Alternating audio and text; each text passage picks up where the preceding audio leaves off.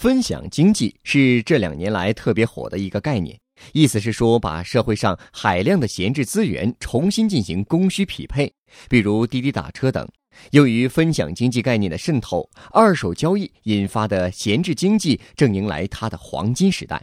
其实，二手交易的历史很悠久，人们也一直希望把自己闲置的东西利用起来，但是闲置经济却没有火起来。为什么今天就说二手交易将迎来自己的黄金时代呢？从商品、平台和用户三个方面，我们分析了这种趋势。先从商品的角度来说说，今天人们购买力比过去大得多，特别是网购越来越发达。相比于过去，物品升级换代的速度更快了，人们手里闲置物品的数量迅速提高，非常需要合适的平台满足人们的分享的需求。比如在二手 iPhone 当中。百分之五十以上都用了差不多一年，这种更新频率比其他电子设备都要高出很多。其次，从流通平台的角度来看，一手电商现在已经进入了红海，二手电商的蓝海潜力已经能预见。现在很多互联网巨头都在把二手交易平台和社交媒体相结合，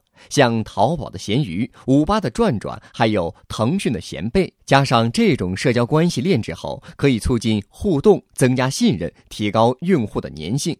第三个角度就是从用户的角度来看，二手交易的吸引力越来越大。卖方可以增加收入，买方付出低成本就能拿到自己需要的东西，而且人们新的消费观念正在形成。比如，在二手交易比较成熟的海外，近百分之八十的美国人觉得线上交换更省钱，还有百分之七十二的美国人觉得线上交换更有利于建立人际关系。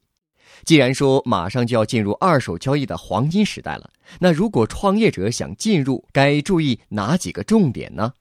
第一。新品交易，你可能说，都说是二手交易了，怎么还有新品呢？其实从整个生态的布局来说，二手交易和一手交易都是可以同时存在的。如果创业者在二手交易布局，那未来很有可能成为一手电商的流量入口，也能间接的促进新品的销售市场。第二是低线市场，也就是三四线城市的市场。尽管现在二手交易的主战场还是以一线和二线城市为主，但低线城市的潜力已经慢慢显现出来了。根据最新淘宝闲鱼的数据，在交易额增长速度最快的前十个城市当中，三四线城市的用户交易额在迅速增长。最后是海淘市场，也就是海外境外购物的市场，在中国电商 APP 前四十名中。跨境电商类占比达百分之十，已经成为电商市场的主要力量之一。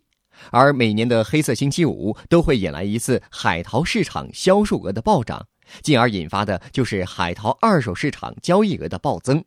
关注微信公众号“野马创社”，获取更多创业干货。